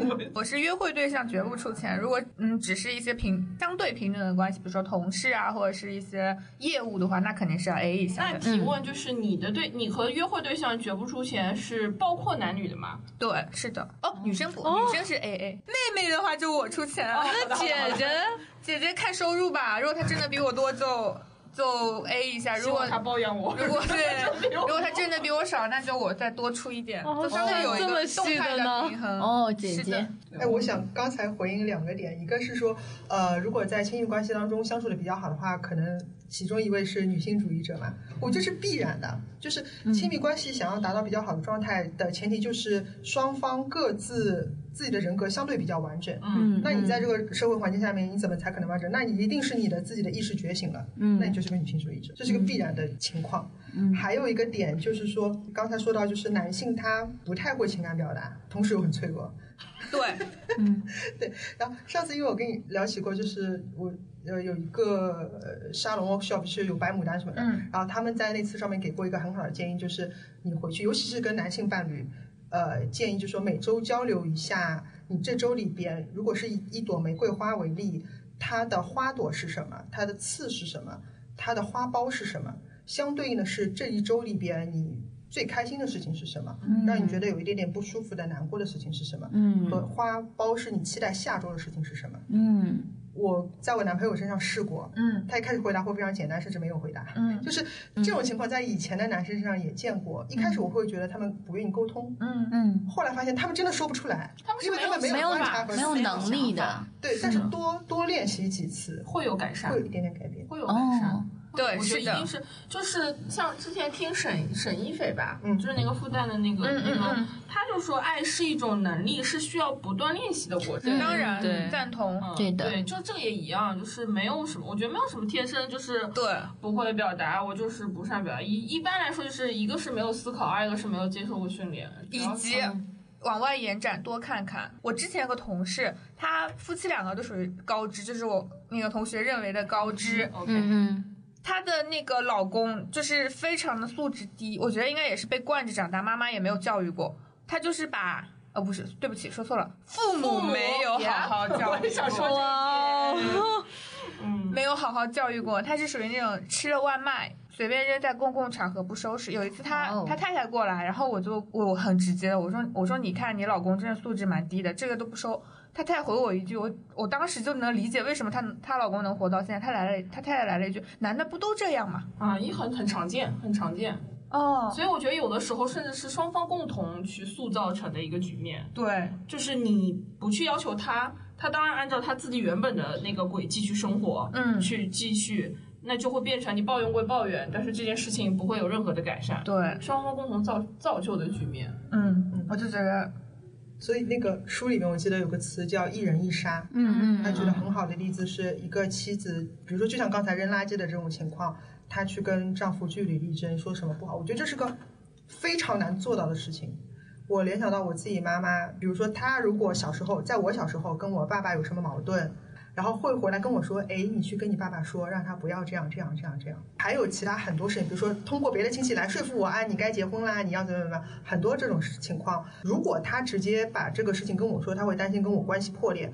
他把这个风险和责任转移给第三方，让那个人来跟我说，就是把刀给别人了嘛。对对对，嗯但其他人并没有这种义务。和嗯，责任。对，就除了同理心啊、情绪感知能力啊、勇气，也不是每个人都有的。对，所以就是就是这样的局面会造成，就很多人是惧怕冲突，惧怕冲突之后的情情处处理这样的情绪嘛，所以到最后就是会大家互相，就男人不都这样吗？对，就自自欺欺人了，欺人让自己自洽一点。就刚刚大家讲到那个尊重祝福的时候，其实我我当时心里咯噔了一下，你们千万不要说“锁死”后面这个词儿，嗯就是因为这三个词我呃第。第一次见到就在网上有一些极端的一些女权主义者在看到一些比较呃悲惨的异性恋的女性受到婚后啊婚婚后受到一些迫害的时候，他们就是非常非常道貌岸岸岸然的说尊尊重祝福锁死这这这三个词，其实我觉得是对人的一个诅咒，一个非常冷漠、刻薄的一个，以为自己不会涉及到这个情况下的一个，傲慢。呃，对。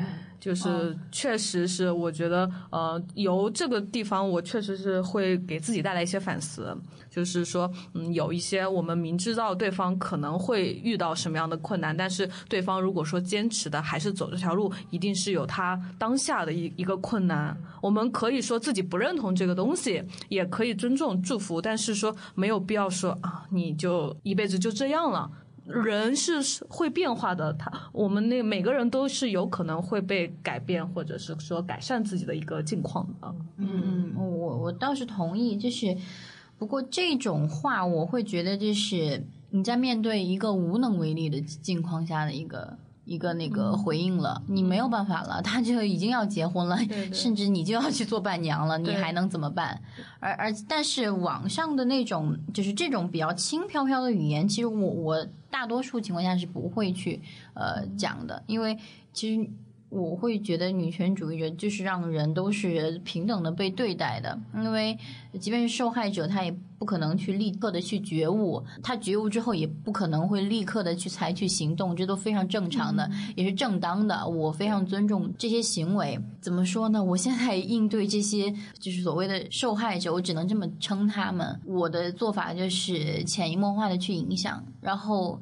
我目前的效果还是不错的，因为呃，会有一些身边的女性的朋友，她们会在遇到某些事情的时候，不管是性方面、情情感方面，还什么工作啊，各种各样方面，一一旦其实我会把它归类为一些就是就是女性的一些困境，嗯他们都会来找我去跟我交谈，我是趁机的去跟他们呃，就是表达一些我的立场和观点。对对对，他们其实知道，嗯，我遇到一些什么样的问题，我是可以找你倾诉的。我目前呢，只能影响我身边的人一小部分人。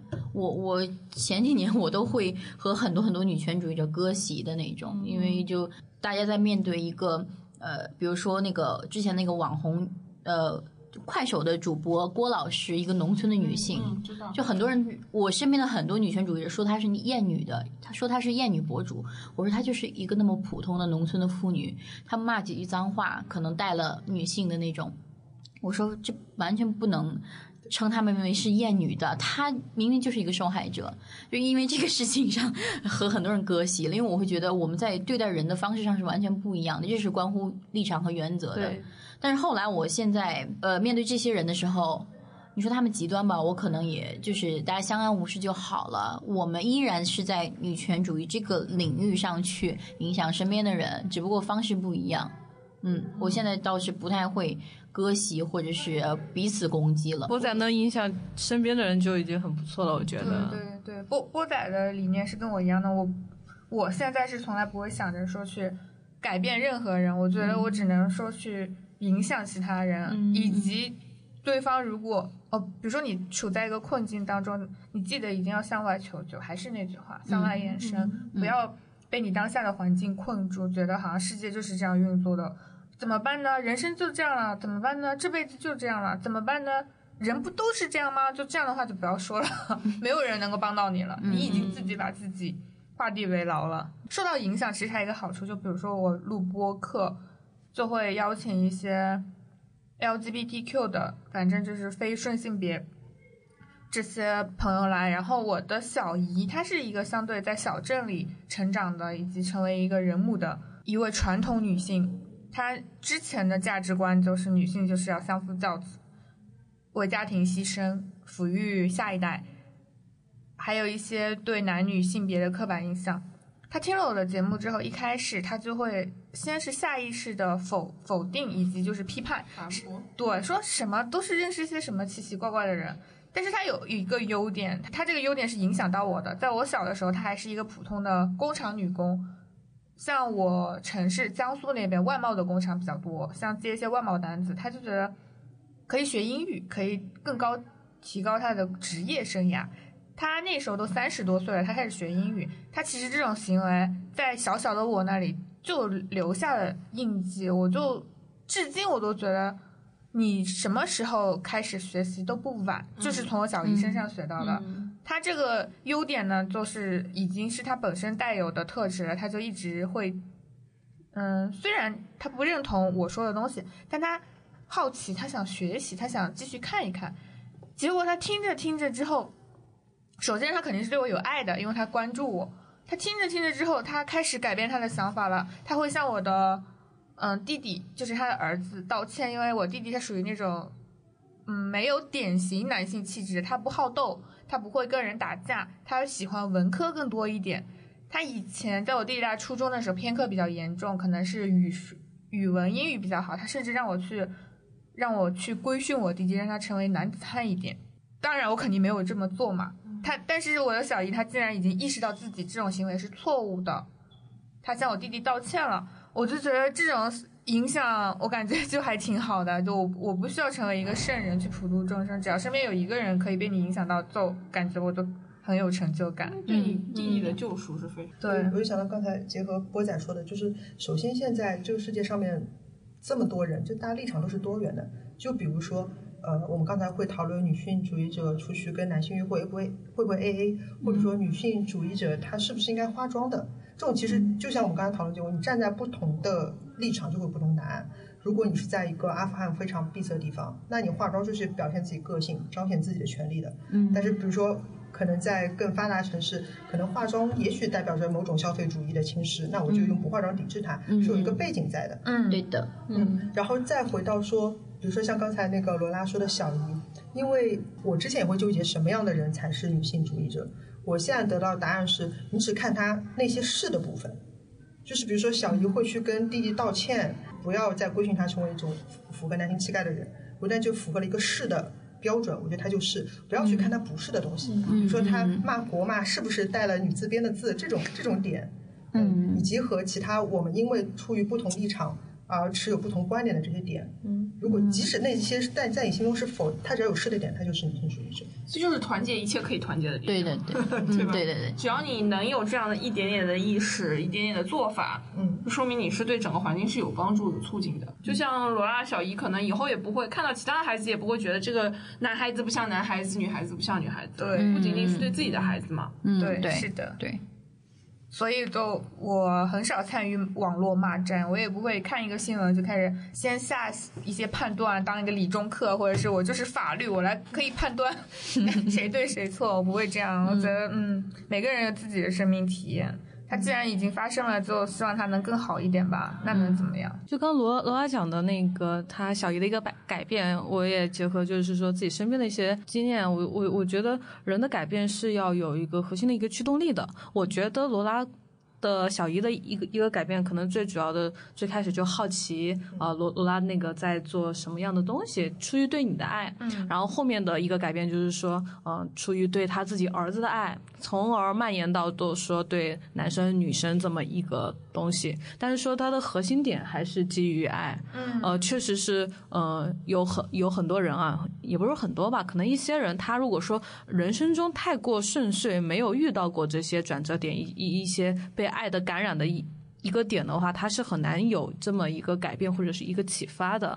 我前段时间还跟我妈在说，就在讨论，我跟她说到善意歧视的这个问题，就是她并不觉得善意歧视，就是比如说晚上问你要不要我送你回家，这桶水太重了，我要就让我来帮你抬吧。女孩子干这种事，妈妈就会觉得这是对女孩子的优待啊，但是我仍然嗯认为。对对我仍然认为它是一种歧视。当我开口有需求的时候，我自然会找人来来帮忙啊。当我是有需求的时候，而不是你一上来就觉得哦你不行，嗯，哦我可以，嗯，就这样自上而下的来来帮助你。我我并不需要这样的照顾。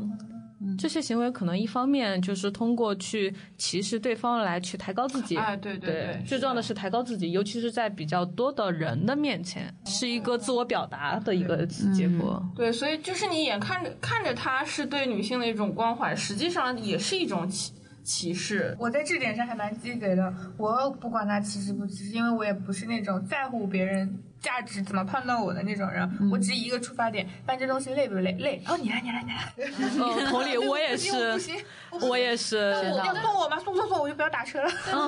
但是我会，我不不是在乎别人对我的看法，我是非常在意这个环境对女性的，因为就是在那篇文章当中就会告诉你，你所有受到的善意歧视，你所有享受的红利都是有价格的。嗯，是。哦。意味着，比如说你的老板因为你是女性，你要照顾家庭，会跟你说你不要太辛苦啦，早点回家啊，你不要加班啊，呃，出差的活儿不交给你啊。慢慢慢慢，你就会只在整个团队里退出核心的部分，以后有重要的项目也不会再交给你了。这就是它的 drawback，就是你享受到的部分一定是有代价在的。嗯，对我不想付出这个代价，我就要去争取我不想享受这些红利。对，嗯这个这还蛮难的，就是对一个人的情商以及就是你自己的判断能力要平衡的。嗯有的时候是可以稍微偷偷来，那有的时候核心部分还是要争取。对，所以我我我可能就是不大会去权衡，所以一切这种我可以做的事情，嗯我都不大希望别人来帮我，啊，除非我真的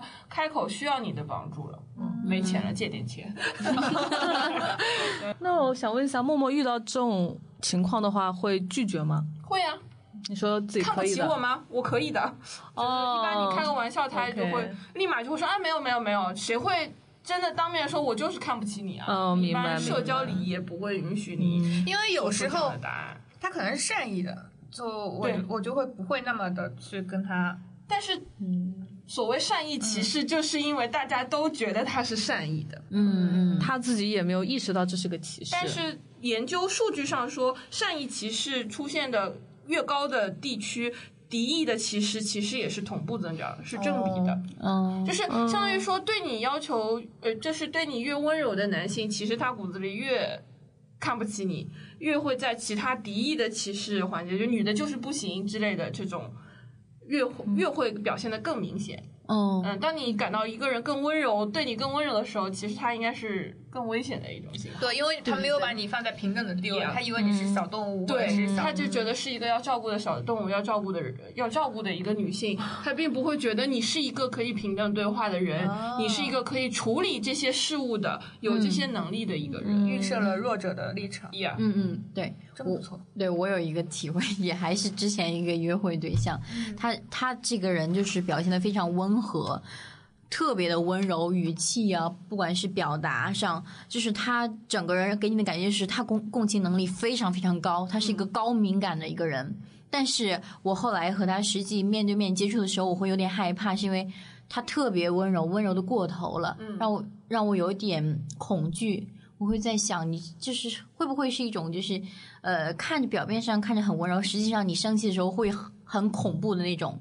然后他的那个社交平台那个简介也是什么呃尊重女性啊，爱给女人花钱。我当时看到这个简介，我我就知道，哦，那他骨子里一定认为女人是物质的。嗯，对。后来就果不其然，约会到后后面的时候，开始跟我袒露他之前的约会经历的时候，他永远都是在强调他给女生花了多少钱，买了多少呃东西，送了多少礼物，吃饭花了多少钱，呃，就是女生有没有呃 A A 或者是他哪顿是他出的，他的关注点永远都在这个东西上，他怎么记得这么清楚？因为他很在乎。他很在乎。他就是非常非常在乎，包括他剪辑上，他是看起来说的好像很可以为女生花钱，其实不是的，他他是在经过非常缜密的计算之后，他才会判断，嗯，我可以为你花多少。这是他的手段。对的，对的，所以他就是通过这种欲望来垂钓另外一些呃渴求这些东西的人。的，嗯，对的，所以就是包括，其实我我我也这样子，我放性感的照片很大尺度的，我用这种欲望就来垂钓你这些人。我知道你是什么目的了，OK，那你就滚掉了。嗯对，就我也这样子。不过我觉得我这种。这种方法就是都不是结构性的，只不过是我个人的微小的一个反抗而已。嗯，可以但可以支对持。但但但是男的就是觉得，嗯，他妈的，我生气的一点是那顿饭是我花的钱，啊，为什么？所以我会花钱了还没有睡到，很愤怒。呃睡是睡到了，但哎是。为什么你花钱？波仔展开讲讲。那因因为那天是什么信号不太好，他的手机确实扫不出来。你就等他。我我先给他开个热点。我先垫付的，后来，嗯，后来他那个，但是收银台好像是不能直接在手机上付，所以我点的话，我也不可不能直接在自己手机上付，就是收银台。到收银台那儿，他手机还是没网，我真的好好想控诉那个餐厅啊。然后他说把钱转给我，我说 OK，呃，那个我一开始没有接受，我我其实自己还是不好意思。然后我就觉得啊，那我请你也没关系了，因为一开始相处都是 OK 的，非常不错。后来后来聊到那个他之前的约会经历，那这是我们做完爱之后了，他开始坦白了，他也跟我说之前怎么怎么样，我才发现他其实很介意钱这个东西的。然后我其实心里就是有有点逞强，那我就不收你这个转账。题外的可以聊的话题，就是我们说了这么多厌女厌女，我们呃就是刻板印象对女权主义者有个刻板印象，就是那种不受男人喜欢呀，就是每天就骂骂咧咧的啊，男就特别男性化的那种形象，哎，嗯呃，或者是通俗一点就是丑女。嗯嗯，想问一下大家厌男吗？我当然厌男了，非常非常厌。就是你还是个是啊，还是个还是个异性恋，但是你还厌男，然后你还是要跟男孩子交。你厌男吗？你还会对男人产生兴趣吗？有的，嗯，我厌男是厌他身上的那种典型的男权塑造的男性气质，我贼讨厌男的蓄须，还有那种表现了男子气概，比如说霸总，厌恶，我是厌恶这种东西，因为我我就我就喜欢美强惨，首先要美，我喜欢美丽的男生，越没有明确的性别性别对，就我就会喜欢，因为他正好恰巧是个男的嘛，那他就属于这种性别区分的范围内了，但他没办法，那就被迫成为双性恋了，是这样子的。就其实我还是偏属于我喜欢的是一个人，而不是他是男人或女人。嗯嗯，对，就那美强残只讲了美啊，后面俩嗯，强就是指他不屈不挠 哦，在困境 中。那就身残志坚是吧？先不要谈，不要谈，不要谈，我还没有到圣母那种境界。嗯就对对对，不要对自己要求甚高，女性千万不要以圣母的形象塑造自己。以前我就会自我反思，比如说我骂了一个男的之后，因为骂的比较狠，他就会。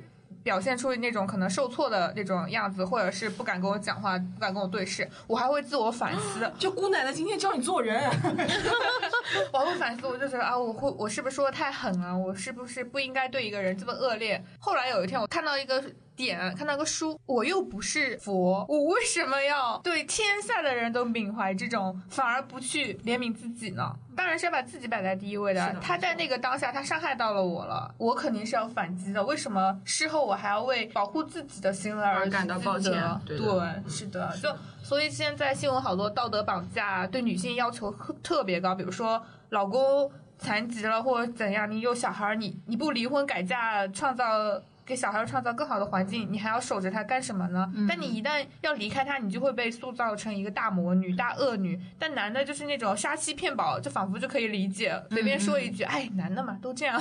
就看电视剧，有些偶像剧那种霸总行为，你们不觉得害怕吗？我觉得所有的霸总都是潜在的家庭暴力者，哎，强奸犯。对，嗯就是对的对的，就违抗你的意志啊！你觉得这样很浪漫吗？除非他他当然他是个帅哥演的，你给他加滤镜而已。就以前有男生就这样壁咚我，咚我下意识反应想报警，我想打他，但我打不过他我。下意识反应大概踹他屌。对，哦，没有，我下意识反应从他这里钻出去了，踹他屌，没有钻钻钻出去了比。较高。他他就被这种网络流行的东西给给影响了，他觉得女生都喜欢这样啊。我真的好想说，就是嗯刚才说的那个什么爱给女人花钱那个男的，嗯他特别喜欢这种小动作。然后他就把我推到那个什么那个电梯旁边那个墙上，就是壁咚我，我电就是上场有好多人在看，我真的无地自容。然后 他还会就是就是因为我不太敢看约会对象，因为我其实还不算特别自信，就是我从小到大到现在都是这样子的。他就一直要我看他，然后我真的一开始就是不敢，后来他就扭过我的头，强迫我去看他，我就我就觉得好恶心啊。然后我就还有还有一些就是各种各样的行为，就是你就会发现一个男的怎么会这么油腻恶心？虽然他说了他的语气非常的温柔，然后让我感觉到呃好恐怖，我我已经吐了，好想逃。自恋魔。对的对的，非常非常自恋。我觉得他可能就是那种家暴预备军的那种感觉。对，家暴预备军。本次录音场地由闲下来合作社提供。这个位于长宁区仙霞路的空间，曾经是一处闲置十余年的防空洞，现已成为了社区共享客厅和青年文化的孵化器。关于合作社的更多情况，可以关注闲下来合作社微信公众号。呃，接下来就到了我们每一期都会有的瞎推荐环节。那今天由各位嘉宾或多或少带来一些推荐。从零开始的女性主义这本书呢，我之前看到一个评论，那位读者他大概只翻了一些大概的内容，他就做了一些判断。他说，女性主义说来说去就是无非这些内容，塑造男女对立。然后我想说，大家不要有这样的想法，女性主义是一个非常大的课题。哦，我我想我想推荐两本书，一一部电影。先推荐一本小小的书，就是阅读难易指数有点像从零开始的女性主义，它名字叫《亲爱爱的安吉维拉》，是一个尼日利亚的作者齐马曼达恩格兹阿迪契写的。这个名字有点长，其实他很有名。他之前之前有一个泰德演讲，叫做《我们都应该是女性主义》。这个演讲他后来被收录成了一本书。这本书呢有一些小彩蛋，比如说大家有没有看过性教育？Mave 的书架上就有这本书，还有那个最近的爱情神话，在片尾结束的时候一闪而过一秒钟，是在那个娘娘的白鸽，白鸽分享了一本书叫《爱说教的男人》。好像是李小姐分享了一一本，就是一闪而过，就是这本，呃，就是就是这个作家泰的演讲，我们都应该是女性主义的那本书的封面。同样，这个作者的这本书呢，他是给他的一个女生，是给他的一位女性朋友写的。那位女性朋友生了一个女儿，她想问阿迪契如何让自己的女儿成为一个女性主义者，然后她是以那种很浅显的语言。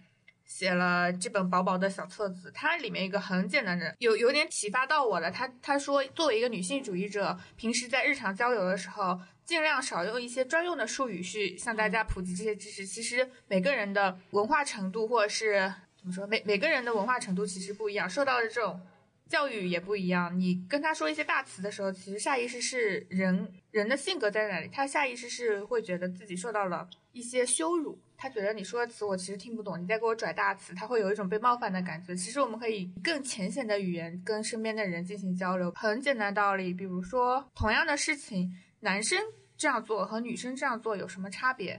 或者是反应有没有不同？如果有不同，这就是不平等，这就是不管是男生受到批评或女生受到批评，这就是一件不平等的事情。我觉得他说的这个非常好。像我平时如果身边有女性朋友对女性进行了一些，比如说荡妇羞辱的话的时候，我就会跟他说，为什么男人做同样的事情，他受到的。就不是谴责，而是赞扬呢。比如说，女孩子交多一点男朋友，就变成了一个公交车；男生那他就是一个公勋章。对，花花公。情感经历多的女生，嗯，回归家庭，别人就会说她找了一个老实人接盘。但同样情感经历丰富多的男性，他结婚，别人就会说他是浪子回头。不结婚的女性，年纪大一点就会被称为老处女、老巫婆，或者是一个不受喜欢的女性，反正就各种各样的词汇。但如果同样是一个事业 OK 的男性，不结婚，别人就会说他是黄金单身汉。像这种很浅显的表述的话，我觉得我们可以多学习学习。所以这本书它就非常好理解。他还提到一个点，女孩子要正确的面对钱这个概念，我觉得很好。好多女性主义的书，它至少我看到目前以来，它大部分考虑的是我们身份的禁锢、社会对我们的规训啊，或者是我们是不是要自我成长，不要成为一个讨好型的人。像这部分讲的比较多，但是实际上我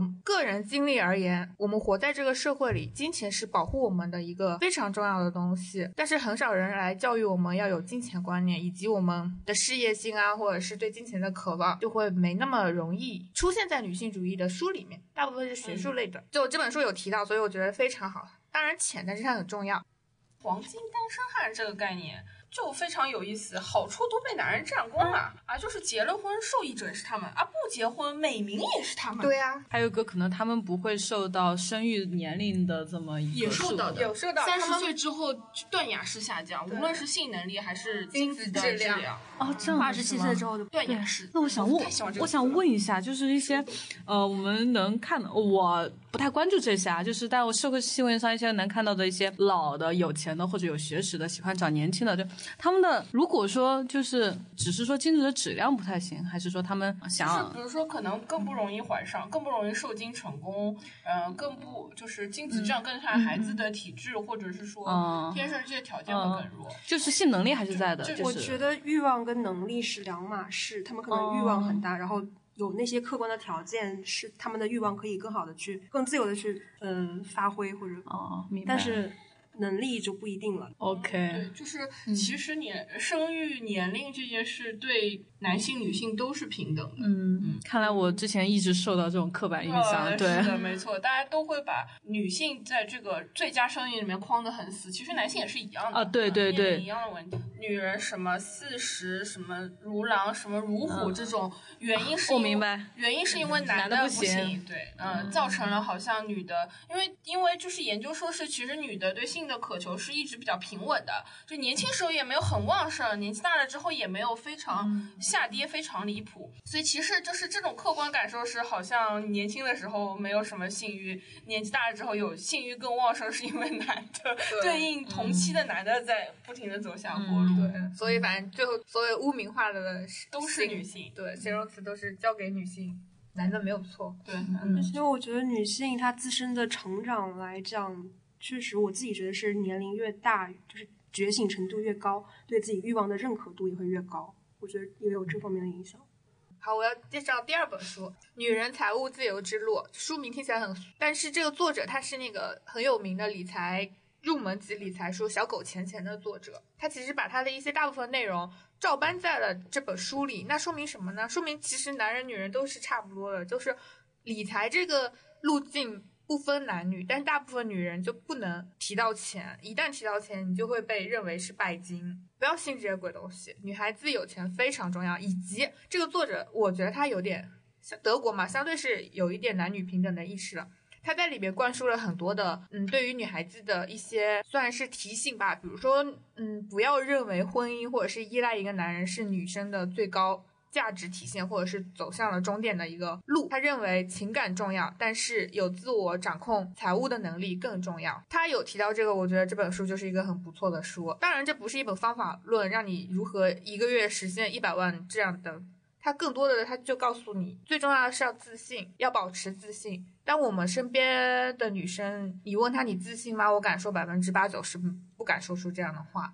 不管胖或瘦，女孩子都觉得自己胖，这一点就已经被男权社会打败了。学术界有个理论，好像是《美丽神话》那个作者。写的，他的书没有被国内引进过，就没有中译版。他大概意思就是说，以这种外表来规训女性的话是非常好的。男权和消费主义控制女性，你你每天你烦恼的就是我这里不漂亮，那里不漂亮，我要减肥，我要节食。他说，控制一个女，控制一个节食的疯女人是最容易不过的了。这本书看起来跟女性主义没有任何关系，但实际上是相当女权的一本书。它就让你公开的。表达自己对财务自由的渴望就很好。我要推荐一部电影呢，它就相对有一点历史性，就是《妇女参政论者》，就是一个历史线性故事。这应该是对标第一次女权主义运动，西方英国主要是，大家可以看一下。你就会发现，所谓的我们中文互联网上的极端女权，其实一点都不极端。我们根本没有极端的条件，以及我们现在得到的一些微小的权利，那可是付出相当大的代价才能得来的。哦，我有一个要推荐的，就是一个。呃，一个导演他拍了一个女性的纪录片，名字叫《女她》，就她也还是那个女字旁的她。然后她现在也在各个城市去巡回的去做放映。影片讲述的主题就是她打算的是邀请一百位女性来讲述她们的呃人生经历也好，对于性啊、呃情感呐、家庭的认知。就目前就是邀请到了几十位，然后先剪出来一部分片子，就是放在其他的城市去放映，还。现在效果还蛮不错的，然后我其实也参与了，就是一个拍摄，然后我我当时在讲述的时候，我以为我会侃侃而谈，因为我我可能对于性啊亲密关系的认知都可能会很多，我感觉自己是很有经验的，但是我谈来谈去，我一直在讲我的父亲，我一直在讲他的人生经历，我会感觉父亲这个角色在我的成长阶段，好像他没有任何的。就是没有任何的明显的作用在我身上，但是他好像又无处不在，我就会觉得，嗯，在东亚做父亲还是真的还蛮轻松的，你不需要做任何事情，但是你对你的小孩影响非常非常的深远。我当时讲的就是，他就是一个普通的人，就是挣扎的悲苦的人，到前几天他还在跟我抱怨啊诉苦，我在心里有点，其实我现在已经开始轻蔑他了。我想，嗯，你你这样的人生这么失败，你自己难道不会去反思吗？还依还依然把我当做一个情绪的垃圾桶，跑到我这里来寻求安慰？就我会觉得我已经挣脱了他的掌控了，我好像可以置身事外了。但是当他拍到他包里那些放的那些随身带的药的时候，我还是忍不住，我会觉得我特别讨厌这种时刻。他先前是那么压迫我和我的母亲。但是我觉得我没有办法完全的抛弃掉他，我不知道这是一种什么样的情感，因为前段时间呃前几年我会很崩溃在这种家庭环境当中，因为我不知道这是爱还是不爱。爱的话，为什么行为啊言辞都那么激烈，那么难以入目，而且让人很难接受呢？那那是不爱的话，为什么我会有这样的对他非常感觉到可悲的那种反应呢？我没有办法在不爱和爱之间区分出一个灰色地带带来。然后我当时是这么讲的，然后看我看到的其他的，现在看到那些成片，有一个印象非常深刻的一个山东的姐姐。他很多经历都是和我非常相似的，大家都是出身农村的家庭。他讲他父母对待家里死去的那种小动物，就是死掉就把它吃掉了，小尤其是小狗那种。他当时非常不解，然后为什么要这样对待一个生命？后来他想，嗯，可能因为家里那种环境，他们生存的那种环境，就是迫使着他们，不管是对待这种生命也好，还是对待他自自己的生命也好，他们都觉得是不值钱的。他们的世界观里只有这种被对待的。方式，所以他们在面对其他的生命的时候也是这样子的。你不吃呢，你可能这一顿就饿着，你就活不下去。所以那个那个姐姐她给我的印象是非常深刻的。她后来在影片里谈到，她自己的自我意识的觉醒，其实都在二十几岁以后了，就是可能工作很多年之后了。还有其他的一些女性讲讲述的，我所有的。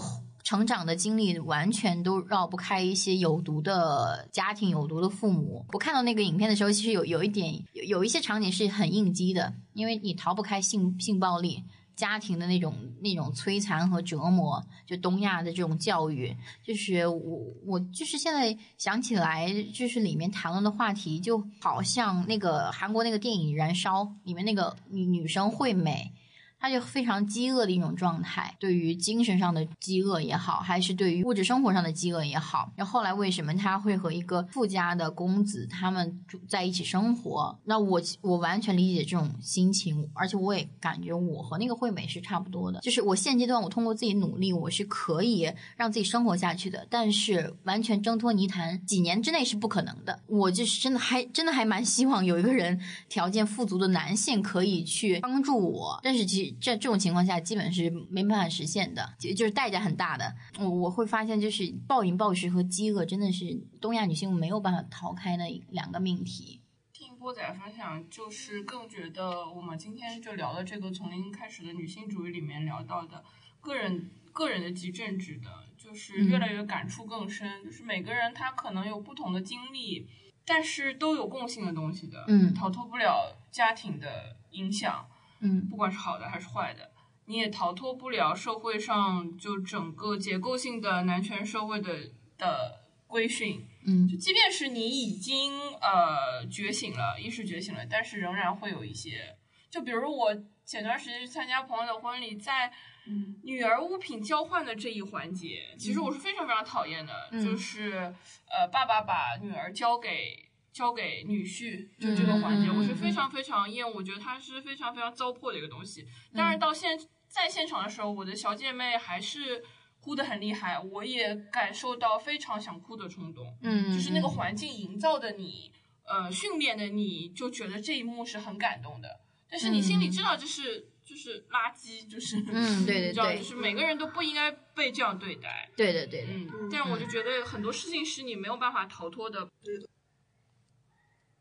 我想念一段话，是我在今年的第一天送给我朋友的一张明信片上写的话，是上野千鹤子在平成三十一年东京大学学部入学式上说的一段话：“请你们不要逞强，承认自己的弱点，与他人互相帮助的活下去。女权主义绝非要像女性像男性一样，或是让弱者变成强者之类的思想。”女权主义追求的正是让弱者本身受到尊重。嗯，另外我还想推荐一本书，是也是最近在看的，是《爱的艺术》。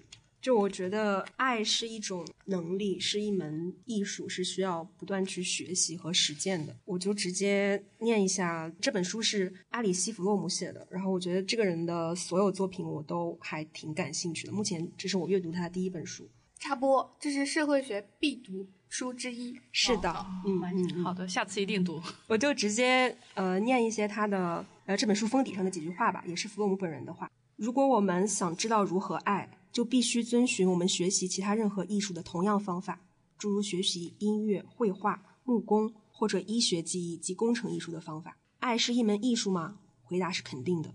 因此，它需要知识和努力。人，所有时代和文化中的人，面临着完全相同的问题。如何克服分离？如何达到和谐？如何超出个人生活并发现一致？与共生性结合相反，成熟的爱是在保持自己的尊严和个性条件下的结合。爱是人的一种主动的能力，是一种突破使人与人分离的那些屏障的能力，一种把他和他人联合起来的能力。那下面就是由我来分享一下吧。就是在读那个《从零开始女性主义》这本书的时候，有一句话对我基本上是醍醐灌顶的这么一个意义存在。它的原话是：“女性主义绝不是弱者试图变为强者的思想，女性主义是追求弱者也能得到尊重的一个思想。”啊，我觉得非常个人非常认同这句话，这也是呃使得我更加坚定自己是个女性主义者啊，为之。呃训到的这么一个自省的名言吧。然后另外推荐书的话。嗯，其实今天讲下来，听到大家或多或少对呃童年、对家庭环境，确实给每个人的呃一个生活或者是说一个性格带来很大的影响。我最近在看的一本书啊，嗯，它的名字叫做《蛤蟆先生去看心理医生》。这本书是一本非常。浅显易懂，包括它的一个适龄度都是从从小到大，它其实都很适合读的一本书。这本书啊，也是那个由浅入深的去讲一些呃我们时常忽略的一些现象和问题。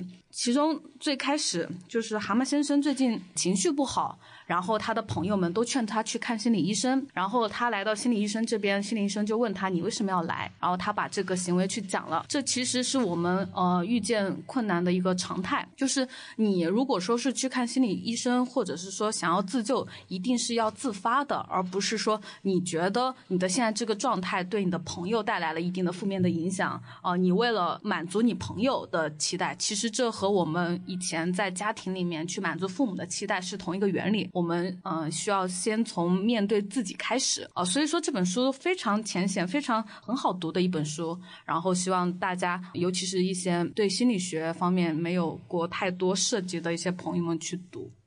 九九和荔枝推荐的书我都看过，也相当推荐。但是《爱的艺术》有些朋友他看了就是比较不符合中国国情。他说到尊重、平等、共同成长这几个大话题，在我们。东亚语境下很难实现。就比如说亲密关系中，尊重是什么，很多人都不知道。大部分小女生被规训成那种梦幻的白马王子对男性的要求，他是一个拯救者，这非常的不好。不要指望任何一个人来救你，对，你要成为自己的骑士。然后我想推荐，就是国内有一个心理学家叫陈海贤，他写的书就是其实大差不大，这种理论其实都西方过来的，他会。以，呃，中国环境下的一些实例扩大了这些理论，有点是类似从《爱的艺术》那本书衍生出来的一些框架性的知识，它更加符合国情，更符合我们生活的环境里，嗯，贴切实际的写了一本书，叫《爱需要学习》。因为这是一期类似读后感的播客节目，那如果有听众在小宇宙平台上面在下完的这期节目中留言的话，我们会随机送出《从零开始的女性主义》这一本书。欢迎大家热烈留言。那本期节目就到这里，感谢各位嘉宾，感谢各位听众的收听，感谢大头，感谢默默。下那我们下期再见，拜拜，拜拜，拜。